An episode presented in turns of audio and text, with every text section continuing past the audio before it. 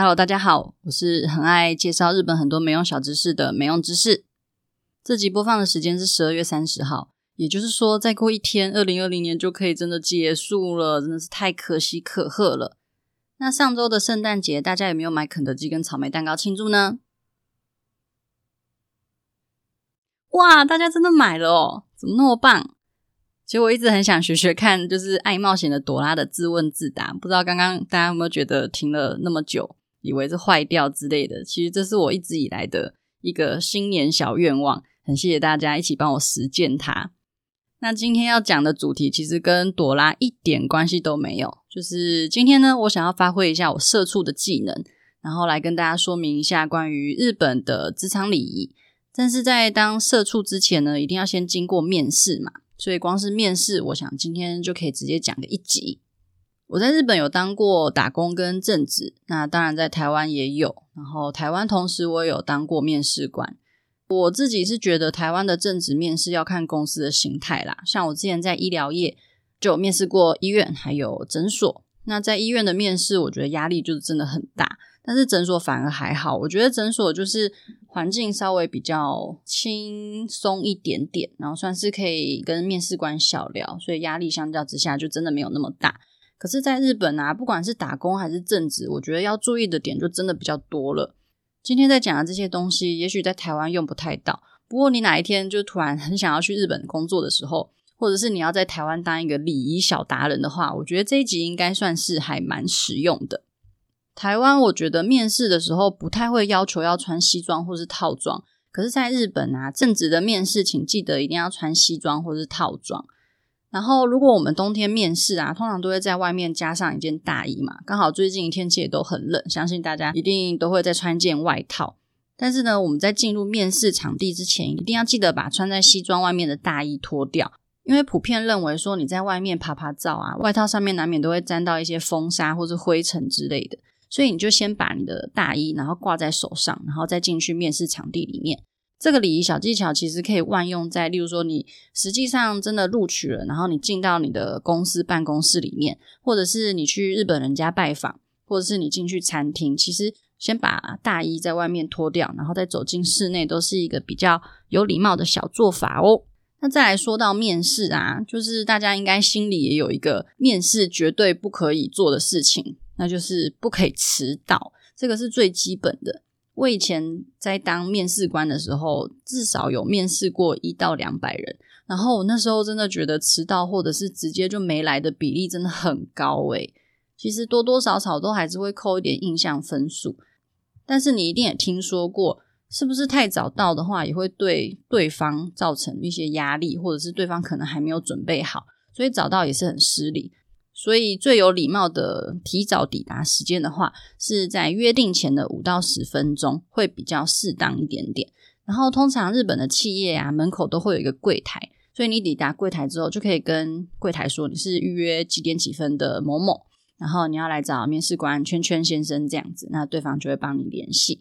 不过如果你真的就超衰的，就是不小心呢。呃，发生了一些地铁上面的人身事故啊，或者是天灾人祸啊、台风啊、雪太大等等的因素，造成你面试真的就迟到的话，一定要跟面试的负责人联络，这一点真的很重要。因为迟到这一点就代表对时间的不负责任，所以呃，普遍的人就会觉得说，如果你连对时间都没有办法负上责任的话，那你在其他的范畴也很难相信你也可以负起责任。总之，这个迟到这一点呢，准时的话一定是最好的，所以一定要请大家多多注意。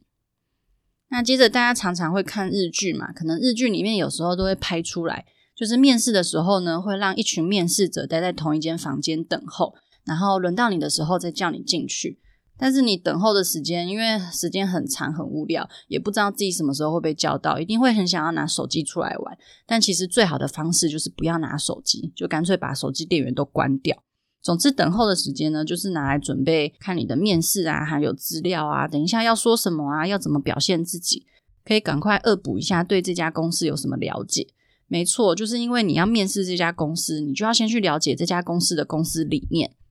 我记得我之前在面试日本企业的时候，也是把这家公司的公司理念啊，然后公司什么时候创立呀，然后创立的时候发生什么大事。还有公司有没有做出跟其他公司不一样的事情，让我很印象深刻。还有最近的一些时事新闻，有没有一些跟公司有关的？你可以呃一起拿出来讲。反正就把这些东西背得滚瓜烂熟的，这样面试官在问你说：“诶，你为什么想要选择我们公司？”的这种，你明明知道他就是慰问，可是你又很怕自己答不好的题目的时候，你就可以非常自然又很顺畅、非常有自信的跟他说：“哦，因为贵司呢有哪些地方是和一般公司没有的，然后其中呢，然后其中某一项企业理念，我自己也非常的感同身受。”觉得自己在某方面和贵司有非常相像的地方，所以请务必要采用我，我是贵司需要的人才，诸如此类这种很官腔的说辞，你就可以讲得非常的顺口，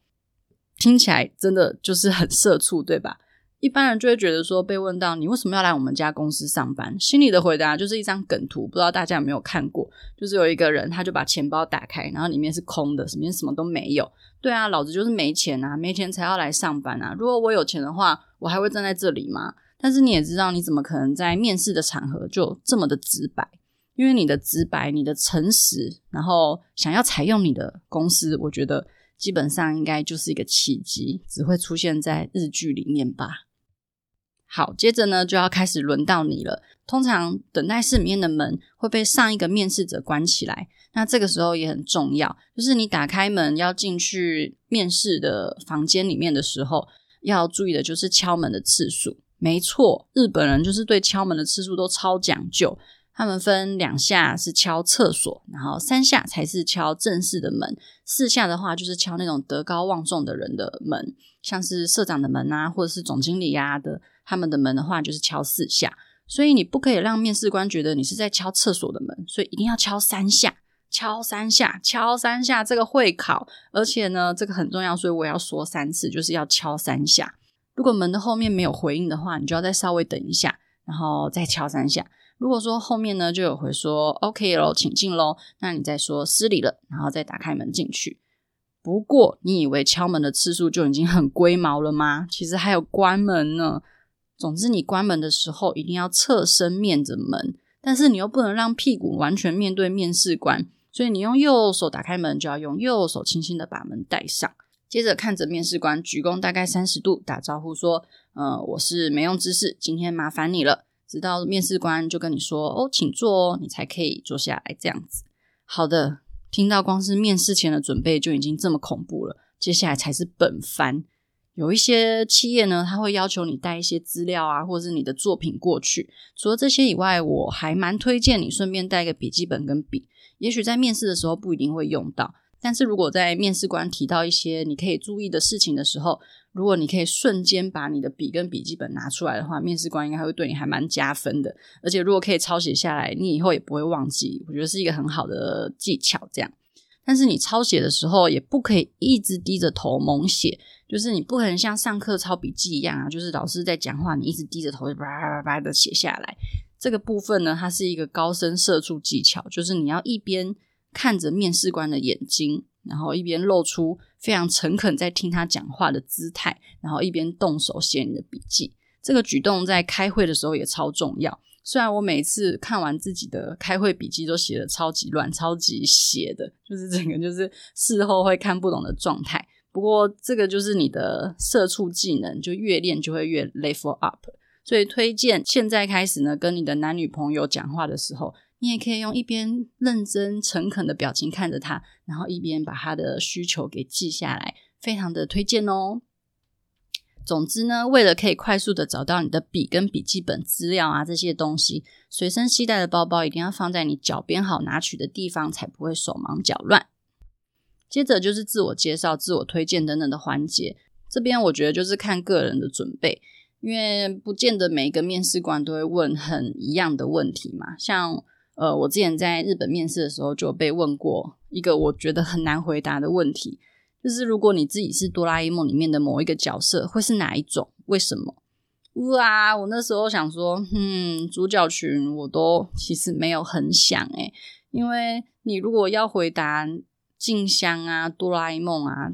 大雄啊，感觉这个回答就很普遍，就会觉得好像很多人都会回答这个。哦，如果你要回答王聪明的话，别人就会觉得，所以你是在炫耀自己的智商很高吗？所以我就想到，那就多拉美，也就是我那个年代的小叮铃。其实我刚刚说王聪明的时候，好像也铺露了自己的年纪。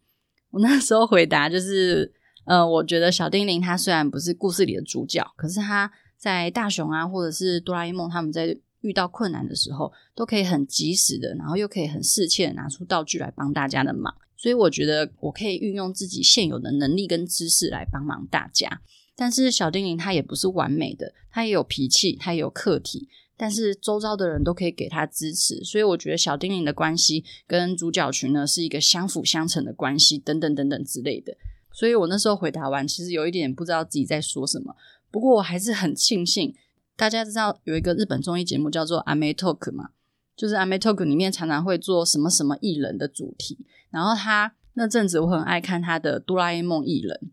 最近他有一集就是哆啦 A 梦道具排行也很好笑，反正我记得我那时候有稍微看到哆啦美的一些东西，所以有稍微记下来这样子，真的是很感激。我平常都没在做正事，平常都在看综艺节目，才有办法回答这一题这样。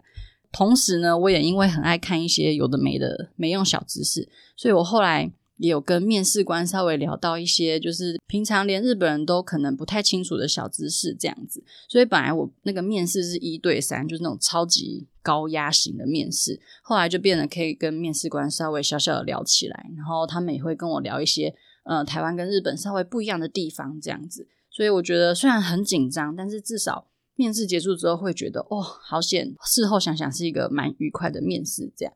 不过那个时候，我觉得我的日文能力真的很烂，然后我自己也觉得自己没有回答得很好，加上就是你的面试等候室里面，其实有那些长得看起来就很强的其他的应募者，这种你看起来就觉得他好像就是身经百战。战斗力极高的那种人，所以我那时候其实没有什么自信。所以我面试完之后，我想说，如果等个几天都没有通知的话，那我就要买一张单程的机票去流浪这样子。那时候我其实是想要去四十七都道府县，然后来一个称霸全日本之旅这样。所以我那时候没有接到通知，我就立刻买了一张单程机票去北海道，然后打算从北开始玩到南边，然后再从冲绳回台湾去结束我的。打工度假之旅，这样，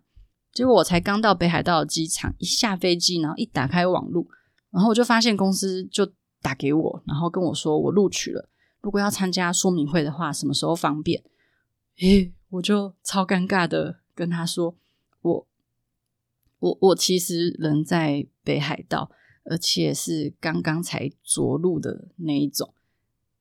然后公司。就是也很尴尬，不过他们也是非常好心的，就是帮我把说明会定在一个礼拜之后，就让我在北海道爽当一个礼拜的自由人类。一个礼拜后，当然就是变成社畜这样子。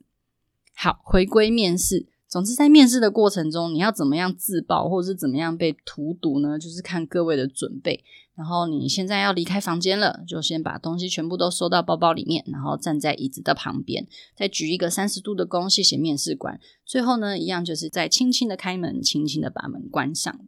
虽然我自己在面试的时候没有遇过，但是在开会的时候很常见的就是名片交换。在日本面试的时候，也会有一些面试官会给你名片。然后你拿到名片的时候啊，千万不可以直接收起来，不可以直接收到你的名片夹，或是包包，或者是口袋里。你一定要两手接过对方的名片，然后轻轻一鞠躬，确认一下名片上面对方的官位跟名字之后，再放到自己桌面的左边。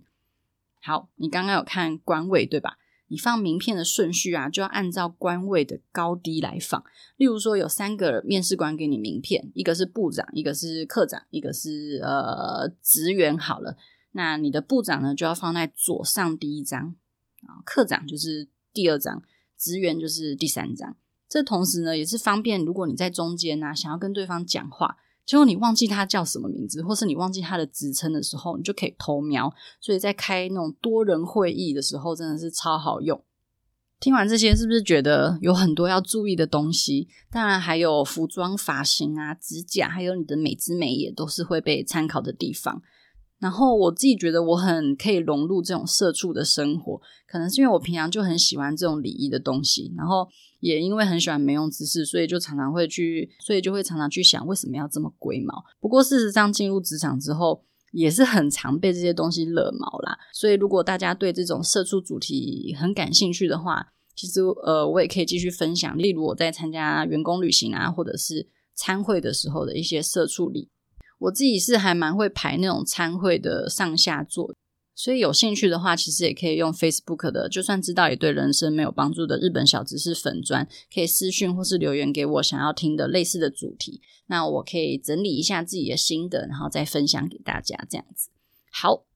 那今天的重点整理就是第一个，面试的时候千万不可以迟到，请至少提早五到十分钟抵达面试门口。第二个，如果有穿大衣进入室内的时候，请记得脱掉。第三个，等候面试的时间不要划手机，拿来看资料。第四个，敲门一定要敲三下，因为两下是敲厕所的门。第五个，关上门的时候不可以用后面的手关，如果你是用右手开，就用右手关；左手开就是用左手关，不可以完全背对面试官。